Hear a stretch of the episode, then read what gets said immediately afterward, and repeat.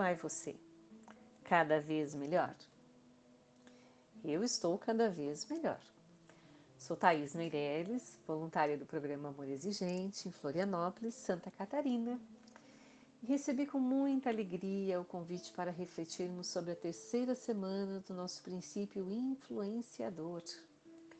Lembrando que sempre na terceira semana o enfoque é no princípio, eu e a sociedade. Então eu pensei, mas afinal, o que influencia? O que tem o poder de influenciar? E o que influencia são comportamentos. Então eu fui buscar uma parábola para compartilhar com vocês e depois podermos refletir juntos sobre comportamentos, sobre sociedade, sobre o meu comportamento, à luz de todos os princípios do amor exigente nesse primeiro semestre, né? Porque do primeiro ao sexto princípio nós temos uma oportunidade muito grande de refletir sobre todos os nossos comportamentos. Mas vamos à parábola. Certa vez, um grupo de cientistas colocou cinco macacos em uma jaula. No meio dessa jaula foi colocada uma escada e sobre ela um suculento e amarelo cacho de bananas. Quando um macaco se sentia tentado a subir a escada para pegar as bananas, eis que um jato de água muito fria era acionado em cima dos demais, aqueles que não estavam subindo na escada, que se encontravam no chão. Depois de um certo tempo, quando um macaco ia subir a escada, os outros pegavam-nos e enchiam de pancadas. Sim, eles partiam para agressão física. Eu acredito até que era a linguagem que estava disponível para o momento para comunicar o que eles gostariam de comunicar. Enfim, passado mais algum tempo, mais nenhum macaco subia a escada, apesar da tentação daquele cacho de bananas amarelos suculentos ali à disposição, logo acima da escada. Então, os cientistas substituíram um dos macacos. Trouxeram um novo membro. Ficaram quatro macacos antigos e o um novo membro. Adivinhe o que o macaco novo fez ao se deparar com uma escada e acima dela um suculento cacho de bananas? Correu para a escada. E o que os demais fizeram? Correram e retiraram ele da escada e o surraram usaram novamente a linguagem. Deram uma surra no macaco.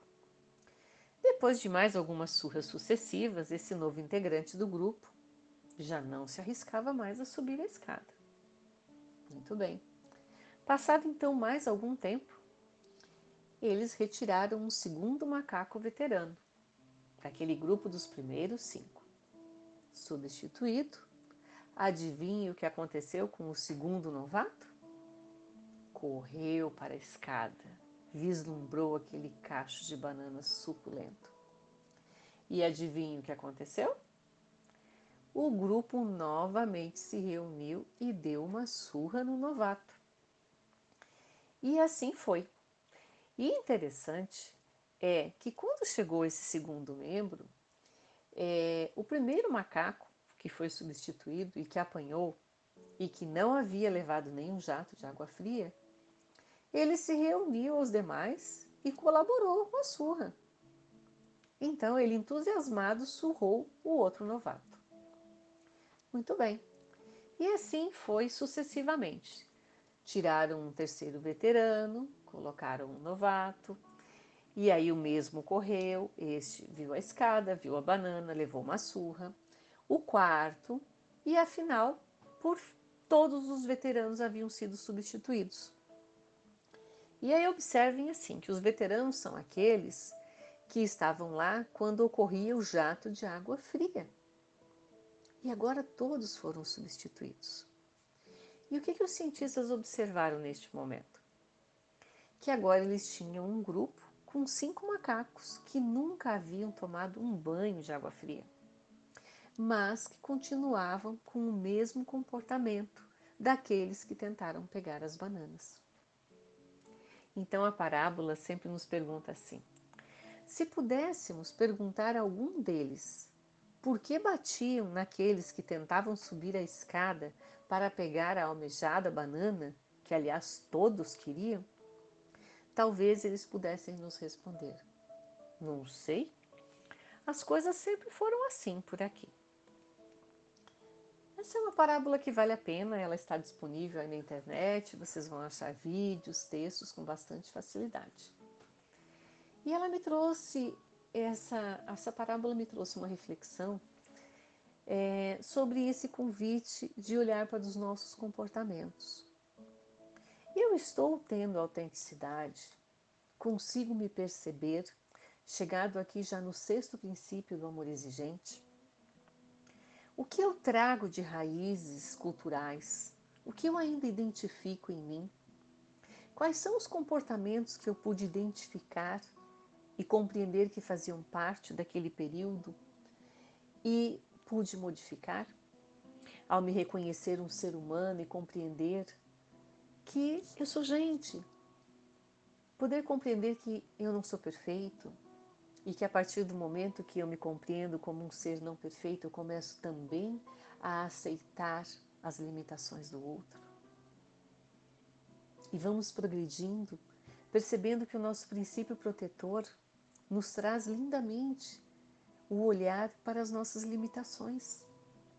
Porque quando eu identifico de onde eu vim, identifico os meus comportamentos, compreendo que eu sou um ser humano, ao compreender que eu sou um ser humano, eu compreendo que os meus recursos são limitados e que isso está tudo bem, eu começo a compreender a importância do princípio valorizador, de entender o meu papel na vida, de entender o que pertence a mim enquanto mãe, enquanto pai, enquanto filho, uh, enquanto profissional, qual é o meu papel na sociedade.